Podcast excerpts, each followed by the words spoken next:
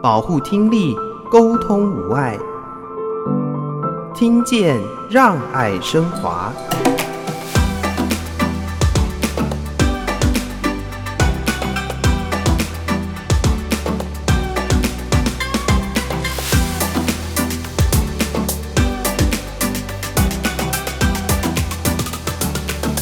想到特殊学校，可能都觉得啊，那可能是一个灰灰暗暗，或者是弱势孩子非常多的地方。其实启聪学校的孩子，除了挂上助听器，或者是因为他连助听器都没有办法帮他听声音的孩子以外，其实我们的孩子整体发展跟一般的孩子都是一样的。学校的课堂上面，老师用说的，手还在比。我们是一个双语进行的环境，只是不是口语英语，而是口语跟手语。那我们这几年在科学教育，或者是像机器人的教育上面，AI 的教育上面，我们有了不错的成果。好像一一一学年度，我们在台北市的资通大赛。我们国中组还拿到总积分第一名，那是跟普通学校去竞争的。好，那这个都其实是挑战了我们过去以为特殊学校的学生应该偏弱。其实我们如果给孩子舞台，他们在舞台上的表现常常会让我们惊艳。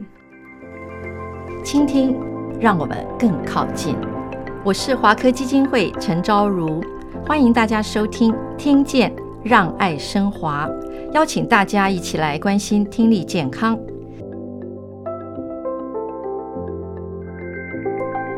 听见让爱升华，倾听让我们更靠近。非常荣幸能够为听众朋友邀请到台北市立启聪学校赵丽华校长。校长好，您好，大家好。先请校长谈谈到启聪学校任教大概多久的时间呢？嗯，我今年到启聪学校服务第四年，刚进入第四年。在启聪学校之前，我其实有将近二十九年普通学校的经验。好，那我本身是特教老师，但是一直都在普通学校服务。那因为想退休了。所以呢，就想说，哎，在退休前能不能在特教这个部分再多做一点什么？所以我就参加了校长遴选，然后进入了启聪。大家想到特殊学校，可能都觉得啊，那可能是一个灰灰暗暗，或者是呃弱势孩子非常多的地方。那我这边想要跟大家说，其实启聪学校的孩子，除了挂上助听器，或者是因为他连助听器都没有办法帮他听声音的孩子以外，其实我们的孩子整体发展跟一般的孩子都是一样的。所以，呃，问我说我对学校的愿景是什么？我其实就是希望营造一个孩子们学习的天地。好，因为听障的孩子他们不太有机会在外面，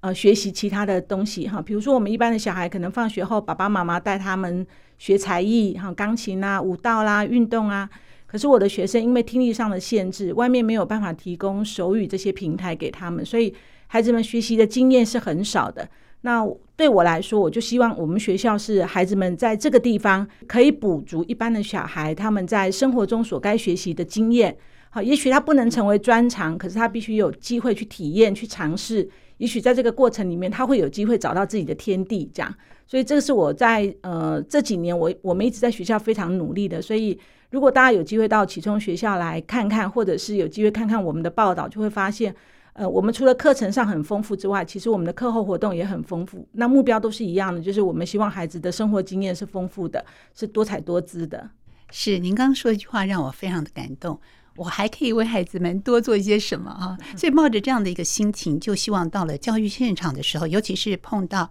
听力受损的孩子，他们有一些特别的一些需求。那现在学校的学生年龄层是跨呃，我们我们学校有学前部，我们收二到十八岁的小孩。嗯哼，对，所以我们常常笑说，我们的孩子从出生，然后确定是听障开始，可能零到两岁会在我们的婴幼儿班。接受老师教导，家长怎么照顾这样的 baby，嗯、然后两岁进入我们幼儿部，这一待就会待十几年到高中毕业，中对，嗯、所以时间是非常长的。嗯哼，所以这里面还要包含了他的个人的成长、学校的学习，还有对于辅具啊或者是手语的一些适应性。是，是没错，尤其是辅具也是一个很大宗的学校会投注的资源，因为辅具是一个非常昂贵的东西。那孩子在这个成长过程里面。呃，虽然政府有投注一些资源，但是常常还是不够，所以我们每一年也会为了孩子助听辅具去做一些募款啦、啊。那当然也有一些基金会长期都赞助我们在辅具的这个部分，所以要帮助他们来适应辅具的学习、听能的附件等等。嗯，对。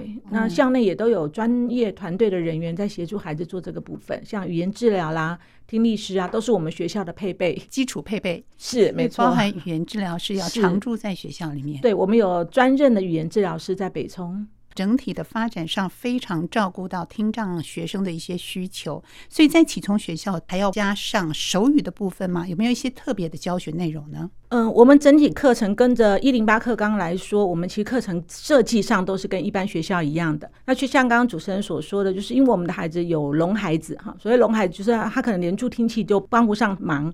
或者是说他即使有听力，但是他的听力不足以应付我们这样的对话，所以他就需要手语的帮助。所以在我学校的课堂上面，嗯，可能大家就会可以想象，老师用说的，手还在比，或者是说的时候手说起来，但是会再用笔的再比一次，因为我们是一个双语进行的环境，好，只是不是口语英语，而是口语跟手语。好，那所以我的学校所有的同仁、所有的老师，大家都可以用手语去跟孩子们沟通。我常说，全校手语最烂的应该是校长。校长是到启聪特别学的吗？对，就是这这几年慢慢跟老师、跟孩子互动中，呃，开始建立我的手语能力，但是还是很差。说真的，哦，所以每一位老师都要有口语跟手语能够跟孩子沟通的一个能力。对，所以是同步的进行吗？对，会是同步进行。那这样的进行方式。可能大家会想象说，啊，老师手语讲一遍，口语讲一遍，可能在上课速度上会稍微放慢。但是对我的学生来说，因为我的班级里面就有口语孩子，有手语孩子，所以势必要这样进行。可能跟一般的教学现场想象不太一样，是没错，必须双语进行的 方式。对，我们是一个双语学校。好，那双语进行的方式，您刚还特别提到了有很多课后的一些学习，包含有哪些呢？以国小部来说，因为大家都知道国小的孩子，他们都正在摸索他们自己的人生方向，或者是尝试他们的专长，所以我们会给予比较全方位的哈，比如说艺术、体育，比如说我们呃去年刚刚很幸运有一个直排轮的教练来到我们学校当代理老师，嗯，我们就利用他的专长呢，在学校就开了直排轮。那我们也开足球、舞蹈哈，因为刚好有市立大学舞蹈系的老师愿意无偿的来教我们孩子舞蹈。那大家可以想象，因为听力的关系，所以孩子们在平衡感上面是明显的不如一般的孩子。加上节拍这件事情对他们来讲是非常困难的，因为他没有音感，所以他很难去建立节拍。所以这些项目对我们的学生来说，某一种程度它都是挑战。好，那但是也都在外聘老师或者是志工或者是学校老师的努力下，呃，我们有一些初步的成果。那我们学生最多的发展，可能大家会想象到就是艺术，尤其是视觉艺术，哈，比如说表演，比如说美术，好，那因为他们听不到的关系，所以他们会特别用他们的眼睛去观察环境。那少了声音这个抽象的媒介，他们对于色彩，对于呃所看到的东西，也常跟我们一般的人会有一些些不太一样的地方。所以，呃，常常有些老师来到我们学校，呃，教导我们学生美术方面，会说我们学生用色很大胆。我在想，他们可能少了声音的干扰，所以他会更 open 去处理他自己所看到、所想象到的东西。那那个东西，可能我们一般听人比较难去体会得到，这样。那我们这几年也增加了一些学术性的哈，比如说科学。很感谢有一些基金会或财团法人，他们愿意投注一些经费在我们学校。那我们这几年在科学教育，或者是像机器人的教育上面、AI 的教育上面，我们有了不错的成果。好像一一一学年度，我们在台北市的智通大赛。我们国中组还拿到总积分第一名，那是跟普通学校去竞争的。好，那这个都其实是挑战了我们过去以为特殊学校的学生应该偏弱。其实我们如果给孩子舞台，他们在舞台上的表现常常会让我们惊艳。听起来还非常的丰富和多元。是，您刚刚特别提到，透过科学教育、科学资源的注入啊，希望帮助孩子们能够培养他们勇于探索，还有理性思考的这种科学的精神。他们在学习上会遇到哪些状况？可能是我们一般想象不到的。就科学这件事情上面，大家大概可以想象，科学某个程度它是抽象的。那对于听障者来说，抽象这件事情就是一个很大的困难。好，他们有一个比较特别的习惯是眼见为凭，因为他听不到，所以他必须是看到的，他才能够觉得它是真的。那可是科学的学习里面，它就有很大一块，他必须去想象，去从抽象中去找出原理。好，那对我的学生来说，我必须说这个部分他们是比较困难的，所以老师可能必须透过实验，让他们看到这些理论是如何从无。到发展到成熟这个过程，可能老师要做很多次、很多次的带领，然后甚至于那个细节要展现得非常清楚，才有办法在孩子的脑中去呈现一个比较完整的。呃，听障者常常也因为他们听的问题，所以会影响到他们的识字量，因为我们的国字就是形音义嘛。那他少了一个音，所以他在认字的这件事情上也比一般的孩子困难。所以在老师解释这些科学理论的时候，又没有办法完全用文字来协助老师去解释。所以那个示范其实是我看着我们那个来教学的老师，他们真的就会花很多的力气，把一个很复杂的概念，要用很简单的文字或手语来表达出来，所以其实很辛苦的，辛苦哎、欸，真的。对，然后要一步一步的累积啊，让孩子们具备有基础的知识之后呢，再转化，再往上堆叠，对，然后慢慢才能够建立起一些概念出来。是。那这些资源如果是从外部引进的话，需要学校的老师来协助手语的翻译吗？是，这个就是我们学校在教育投资上一个跟别的学校可能最大的不同，就是我们引进任何的资源都不是太大的困难。嗯哼。可在这个过程里面，如何协助外部资源，比如外面来的老师可以跟我的学生互动，嗯，常常我们就需要投注校内的同仁，所以校内的老师很辛苦，除了他们自己本身的课务之外。他可能常常还要无偿去担任这些课程的手艺老师，嗯，那甚至今天我们有一个大型的演讲，好，一个大型的活动。呃，为了让活动顺利进行，我们也都会排老师下来做手艺的动作。那这个目标其实就是希望孩子能够随时跟上整个现场的脚步。听起来好像应该是很流畅了吧？应该可以啦，因为我的学生很多都是以手语长大的孩子，所以他们对于这样的过程其实很习惯的。会有一些不习惯，就是我们每一年会还是会有一些从呃外面学校转进来的孩子，好，那他们可能没有手语的经验，所以刚开始他们会对于讲师旁边有一个人比手画脚这件事情会觉得很神奇，可能在适应上需要一点点时间。对，很多的人士他会想说，那我的孩子有了听力上受损的状况，我要决定是要送到专业的启聪学校，还是进入到一般的学校，跟一般的孩子们融合在一起。这常常也是听障父母亲的一些烦恼。哎，校长怎么看这个问题呢？这个问题必须从好几个层面来说哈。站在一个融合教育或者是一般生活的观点来看，所有的人都要应该要在一般的环境下学习跟成长，它才是一个正常的环境。好，所以我的环境里面有听人、有聋人、有身心障碍者，我想是一个比较稳定的环境。对。但是听障的孩子会有一个比较大的困难，就是他们的沟通方式，因为在普通学校比较难被满足到。我自己的建议是说，如果在小小孩的这个阶段里面，当他的语言还没有稳定发展之前，在启聪学校是比较好的一个选择，因为在这个时候他正在打学习的基础、语言的基础。那有了这些基础以后，他往上走，他有足够的能力去自主学习，或者是透过一些其他的媒介，比如说嗯数位的学习，去弥补他在普通环境里面所漏掉的那些讯息的话，那他再进入一般的环境是会比较适合的。好，那但因为现在的台嗯、现在台湾其实融合教育是蛮普及的，所以其实。呃，我们学校的学生人数也是大幅下降，多数的听障的孩子其实都在一般环境里面长大，嗨，那甚至也有需要手语的孩子，呃，在台湾各地都也有这样的孩子在普通学校，然后政府可能会投注他呃手语翻译这个资源，然后让他在能够普在普校里面学习。不过我我自己的看法是这样，包括我们有几个呃国小可能是利用这样的方式呃学习的孩子，到了国中反而选择回到启聪学校。哦，为什么呢？嗯、孩子们会告诉我说，第一，他在呃，因为他是聋孩子，就是他们用手语沟通，学校给了一个手译员，但是同学会有个 confuse，我是在跟手译员沟通，还是我是在跟我的同学沟通？因为他们必须转一手嘛。好，那小小孩的时候还好，大家觉得无感，反正大家就一起玩，一起玩。可是越大，讨论的东西越来越多以后，我的学生就常常会在班级群组里面被 lose 掉，或者是被放在比较边缘，因为他们的沟通是没有那么顺的。加上，因为手艺员的资源非常贵，所以政府不是给他一个全时的手艺员，呃，每天八节课都跟在旁边，他可能是部分时间才来。那当那个手艺员没有来的时候，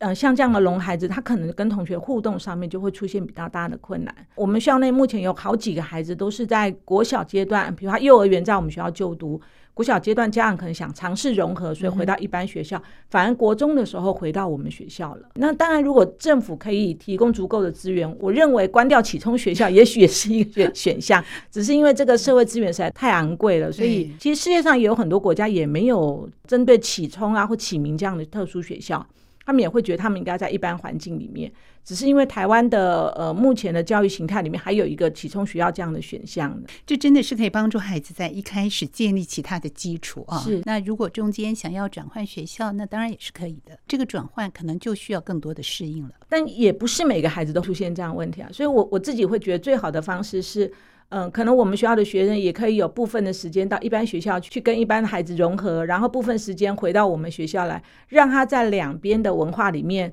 都能够找到自己的立足点啊。因为聋人文化它本身，聋人他们本身也需要一些些自己的文化的发展，那必须透过相处才有办法去建立这个文化发展的那个基础。好，那聋人之间的彼此的同理是非常非常重要，因为这这是他同一群的人的特质。但是又如果把他们隔得太远了，他们又很难去融入一般的环境。所以我，我我自己理想中的学校是，我的学生应该有双学籍，在两个学校里面，呃，来来回回，来来回回。比如平常他可以在这个地方上上课，哎，某些时候他回到我们学校。嗯，那这几年我们其实也开始尝试这样的状态，尤其是我们的高中部的孩子，因为他们即将升大学。那大家知道，大学没有龙学校了，哈，没有启聪大学这样。所以，我们从一一零学年度就前年开始，我们的高中部的孩子必须每个礼拜会有两节课到我们学校附近的明伦高中去上课。那这个过程呢，我们是没有带任何手艺老师去的，孩子们必须进到一般班级里面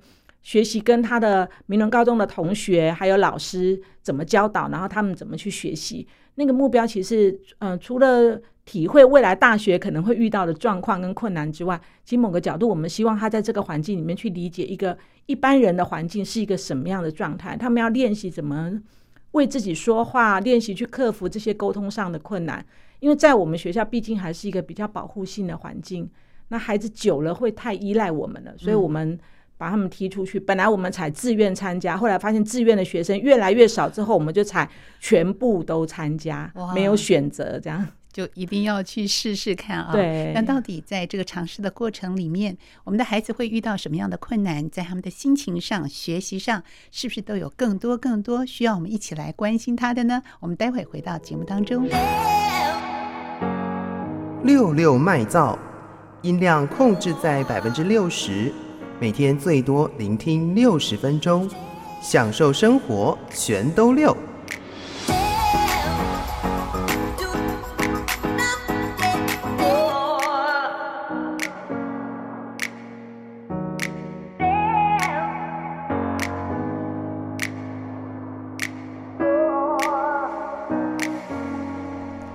听见让爱升华，倾听让我们更靠近。今天邀请的是台北市立启聪学校赵丽华校长，来跟听众朋友分享启聪学校的孩子们在学习和生活中的进步成长。刚才校长有提到，安排了一些课程，让启聪学校的孩子进入到一般学校的班级中，互相的学习交流。那他们在前往这样的班级的时候，他们的心情会是什么呢？呃，他们会非常紧张跟焦虑，嗯，因为第一就是他们不确定他的普通学校的同学们是怎么看待他们用手语这件事情，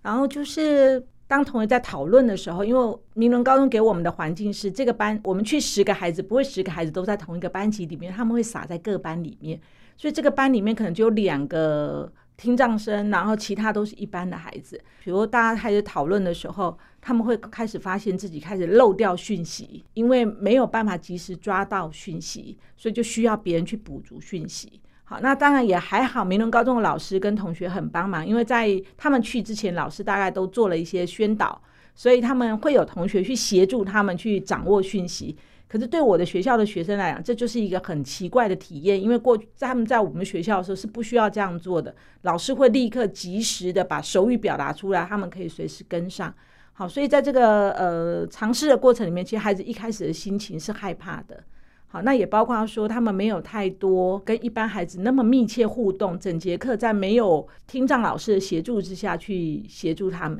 好，这几年我们这两年我们尝试的结果就是，孩子后来会发现，原来他也可以跟一般的同学一样，在普通学校里面学习。好，那他们也会更理解说这个过程里面会有哪一些困难，然后知道自己。过去过得太好，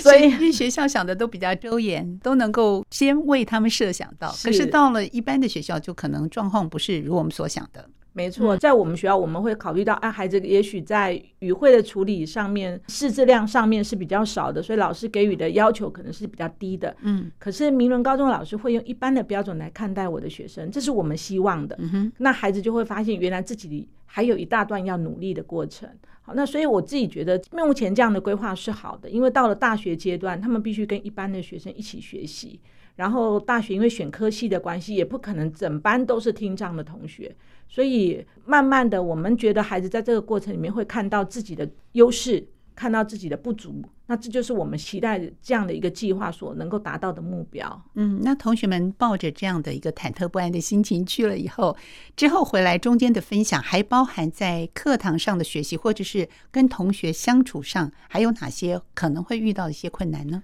嗯，他们会发现一个状态，就是一般的同学会不太敢靠近他们，嗯，因为大家可能彼此都在猜，你知道我在说什么吗？你知道我在比什么吗？这样哈，所以我我觉得孩子们的那个羞涩，在这个课程的一开始是会有一些界限的。呃，但因为我们一个礼拜只去两节课，所以也很难去发展成一个很稳定的友伴关系。嗯。所以在交朋友这件事情上面，这两年我们倒比较少听到孩子们说啊，会因为这个过程里面去交到朋友，能够体会到只有说哦，我的旁边有一班同学，他们是怎么样上课的，老师怎么样给作业，他们怎么样做呃口头报告、做书面报告，然后大概就是这样一个过程。也许这是未来要努力的，但是孩子们会发现。教材变得很困难，对，因为毕竟普通学校的他们上课速度还是很快速的，但是在我们学校，我们老师尝试处理过的资讯再给学生，所以可能在这个部分还是会有一个很大的落差。那如果在课堂上比较多讨论的进行方式，也会影响他们吗？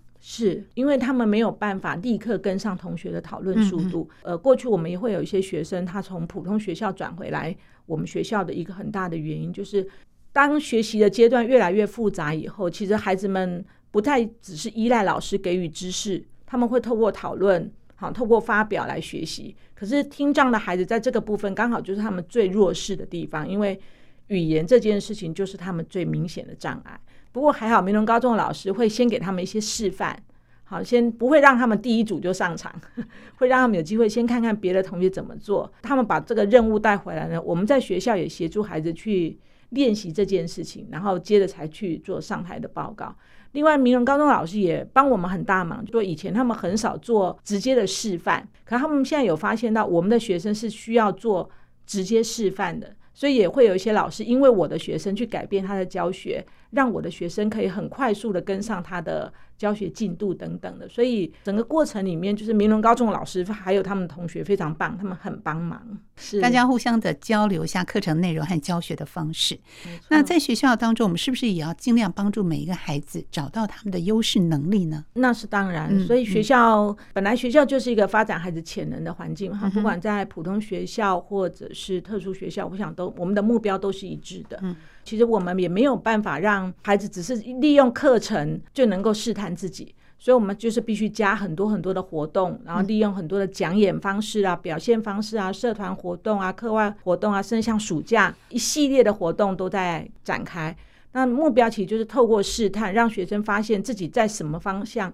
最擅长，在什么方向可能是他要补强的。那也让家长去理解，孩子在这个某些的东西上面，听障的孩子就像一般身障生的家长一样，对孩子会有过度保护的问题。好，就是担心他们做不好，所以干脆就保护好好的，不做最安全这样哈。那我们现在慢慢的让孩子去体验说，说其实你只有在这些尝试的过程里面，才有机会去找到。你更优势的，或者是你会发现你自己的能力可以往上跳一级。所以，像我们今年暑假，我们户外的探索教育也练习让孩子去做攀墙、跳绳、跳墙，从高处往下跳。那对听障的孩子来讲，怎么可能？他们的平衡感不好，然后觉得哇，跳楼是一件多危险的事情。好，爬树是一件多危险的事情。可是事实上证明，在很多老师的协助下，只要把那个教学阶段弄清楚，孩子是可以试着。然后，因为老师。给了足够的支持，孩子是放心去体验的。那后来就会有很多孩子去回馈说，他从来没有想过自己可以做这件事情。那家长也会看到说，哎，孩子原来也可以，而不是像他们想象中，孩子只能宝贝在怀里面这样。就少了更多的担心啊，给他们更多的可能性去挑战一下，在可控的范围之内，是。要保护好他们的安全。所以在不断的尝试，而且跟家长不断的沟通和调整之后，我相信呢，孩子们都尽量在老师、校长们安排的这么多元的环境当中，一步一步找出自己的优势的能力。所以，对于我们听众朋友来说，我怎么样来互相的沟通，让大家在这个交流过程里面能够沟通无碍呢？沟通无爱这件事情是真的很困难，嗯，但是沟通有爱心的这件事情是好的。嗯，如果大家有机会见到听障者，甚至任何一类的障碍者，就是请大家就是把他们当做一一般的人。好，那如果他是用手语沟通的，你不会手语，那也没关系，我们有手机啊，可以用打字的啊，好，用写的啊，好，用笔谈啊。好，那甚至如果当他们比的是手语的时候，不要露出奇怪的表情。好，不过我觉得这几年因为疫情的关系，这个状况有很大的改善，因为我们指挥官后面都站着一个比手画脚的嘛，哈，所以呃，我我觉得这个好像现在好很多，大家只是会觉得，哎，那你在比什么？好，所以我们现在也会教导我的学员说，如果别人发现你在比，好，那人家写说，啊，你在比什么，就写给他看，然后顺便教他一个两个手语。只要这个环境里面多一个人会一个手语，就会多一个听障者在路上会遇到任何一个人，他可以跟你比手语，那这都是一个很美好的事情。可能大家很难想象，过去我们真的有家长会要求孩子走在马路上必须把手插在口袋里，不要让别人发现你是用手语的人。对，这是一个什么样的心情？我觉得是家长，因为我们整个社会对于过去我们对障碍者有比较多的歧视，或者是一个。标签化的作用，会觉得只要他是这样的人，呃，他就如何如何。好，那个分类上面可能过去我们带的比较多负面的眼光在看障碍者，但是现在我们的学生在外面比手语，哎，好像慢慢的更自在了，因为好像越多人理解了这件事情，加上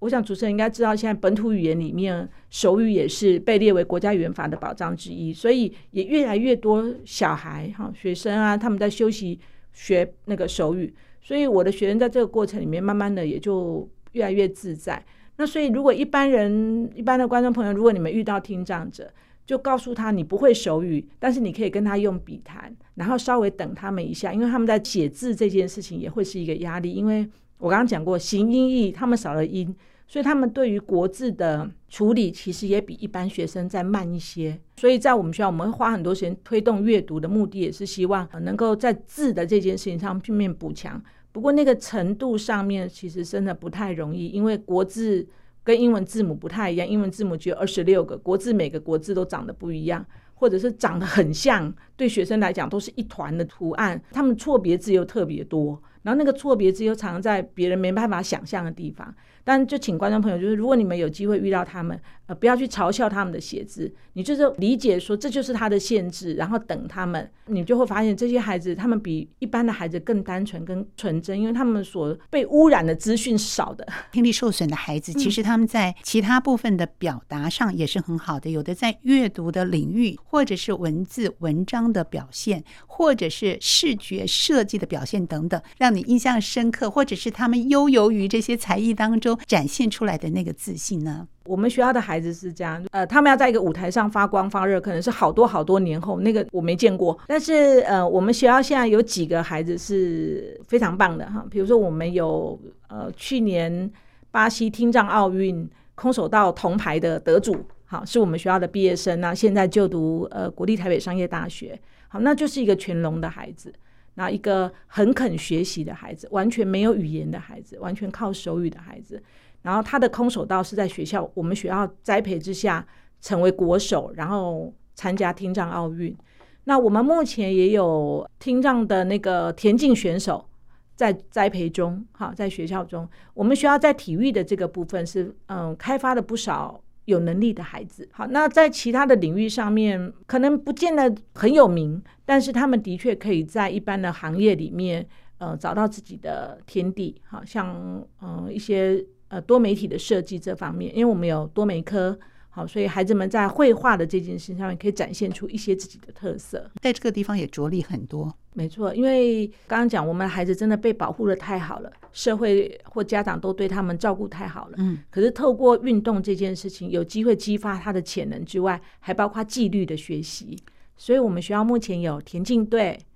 然后有空手道队，这两个校队都在呃各项比赛里面跟普通生竞争完全不逊色。未来我们即将要发展的是我们国小的跳绳队，因为我们国小部的孩子呃活蹦乱跳的，但是目前校内没有一个适合他们的社团，所以我们终于募到了一笔经费，也找到教练，所以我们在即将开始的九月份，我们会开始进行这件事，希望一两年后我们可以看到一点点成果。各种各样的可能性哦，就尽量帮孩子找到适合他们学习的环境。没错，我们希望他展现出他的优势能力来。那您刚刚说的这个多媒体设计，也是孩子们很喜欢的一个科目吗？对，我们有三个职业类科，嗯、uh-huh. 呃，电子商务。餐饮管理还有多媒体设计科，那这个多媒科是我们的职业类科之一。嗯、呃，孩子喜欢吗？我必须说，孩子不喜欢。为什么？理由很简单，因为孩子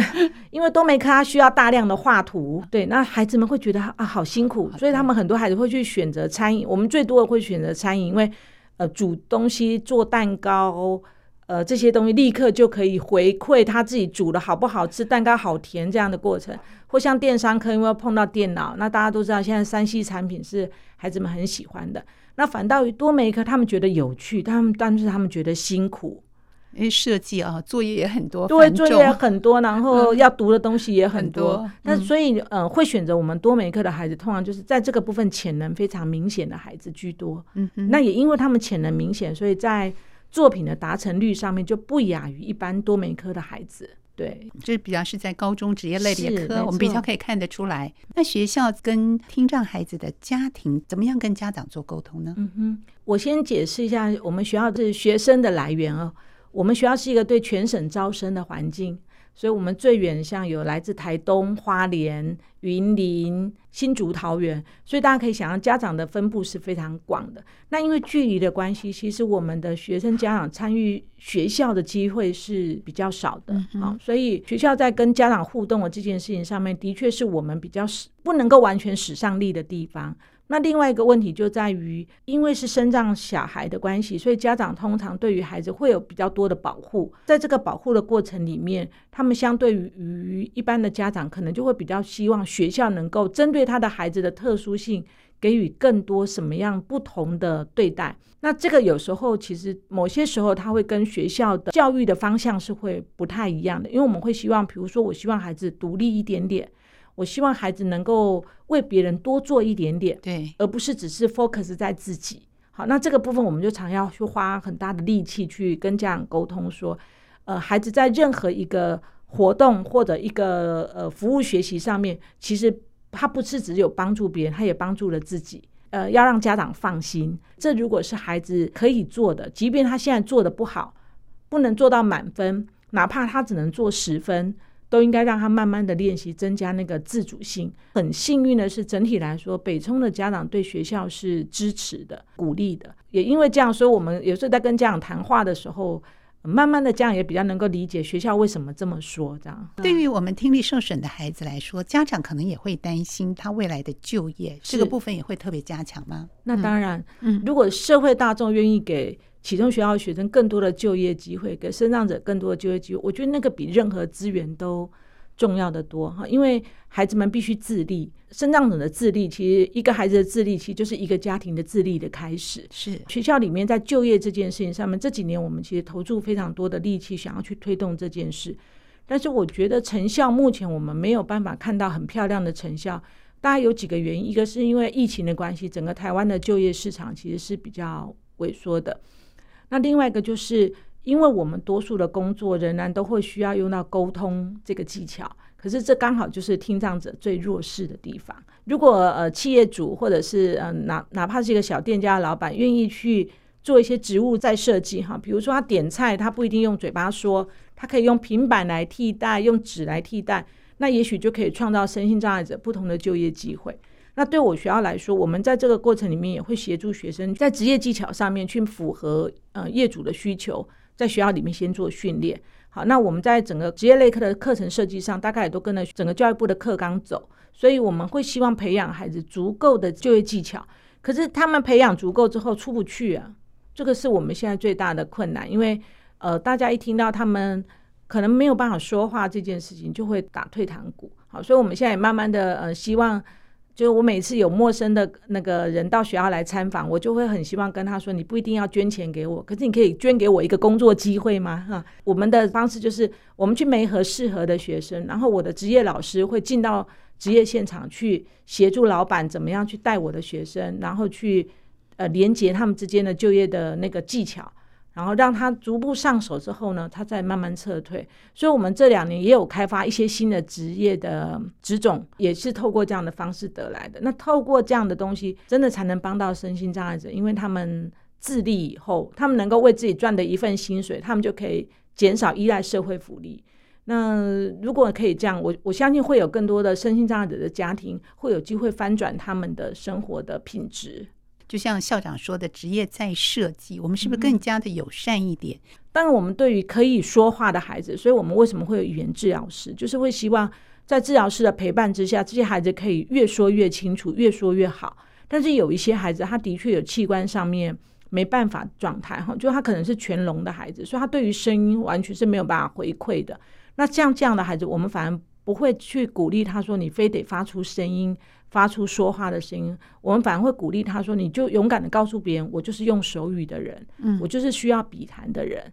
那我会愿意去看看，去理解你们在说什么，也请你们看看我的手语。这可能才是一个，我觉得是一个一般人尊重聋人的一个表现，因为这就是他的语言。嗯哼，对，勇敢的表现出来。没错，我就是用这样的一个语言沟通的方式，我用手语，用笔谈。对，现在学校会鼓励他们朝向哪些职业类别去开发呢？呃，我会说他们适合所有的职种，只要他们有兴趣，他们有能力，他们会跟一般的孩子一样，可以做任何的选择。嗯，好，只要给他们机会。我觉得听障者他们在选择就业上，以我的学校的学生来说，他们比较没有办法去做梦这件事情，是我觉得现在我们在推职种这件事情比较大的压力，因为家长也会告诉他们说啊，你都不会讲话，不会接电话，不会什么，这个不能做，那个不能做，只能做什么，只能做什么这样。我们反而会鼓励孩子，什么你都可以做，去尝试了。然后如果发现，哎，这个工作连调整的可能都没有，那我们再换换看。好，举例来说，我们之前从来没有想过我的学生卖场去工作。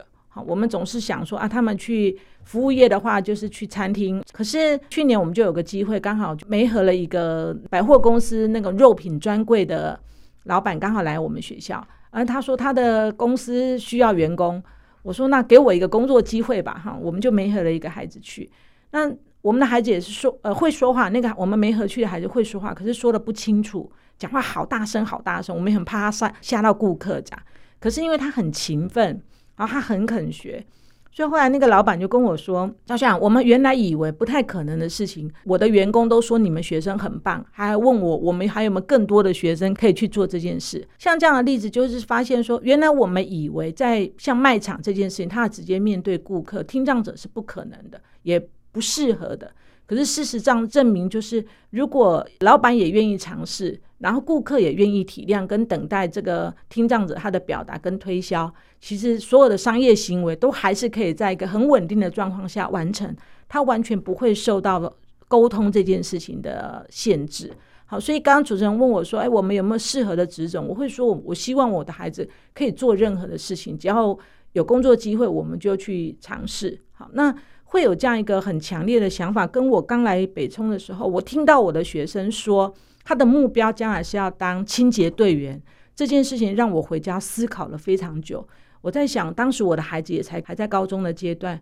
我在想，如果我的孩子跟我说：“妈妈，我想要去当清洁队员”，我应该会非常非常的伤心，因为我觉得，呃，不是看不起清洁队员这个工作，而是他们的梦想竟然这么的小。但是后来他告诉我说，因为学长姐告诉他们说，清洁队员第一工作很稳定。第二，薪水还不错，所以他们就决定要当清洁队员了。所以后来我就跟我的同事说，我们要把孩子的梦想打开。他们当然可以当清洁队员，可他可以选择当其他的任何一个工作，而不是在他高一的时候就把自己锁在清洁队员这个梦想。有的时候是我们自己限制了自己，是我们把我们的很多的想法把它隐藏起来，就因为可能我们听不到、听不清楚，甚至听不懂，所以可能很多的信心都没有办法建立。但事实上，他们只是欠了很多很多的机会，需要我们社会的人士更加的能够理解他们的需求到底在哪里。对，好，所以我们今天也非常感谢校长特地播出时间来跟 听众朋友分享，也让我们更加的了解启聪学校怎么样来帮助我们的孩子能够找到自己的优势的能力，在孩子的心中种下一颗种子，然后让他们知道说，哎，我也是可以做这件事情的那种感觉，真的是非常的美好。没错，我们要给他们更多更多的鼓励。是，嗯，也谢谢校长在节目中的分享和介绍，谢谢你，谢谢，谢谢大家，谢谢，也欢迎大家上网订阅我们的 Podcast 节目，听见让爱升华，我是若楠，下周见，拜拜。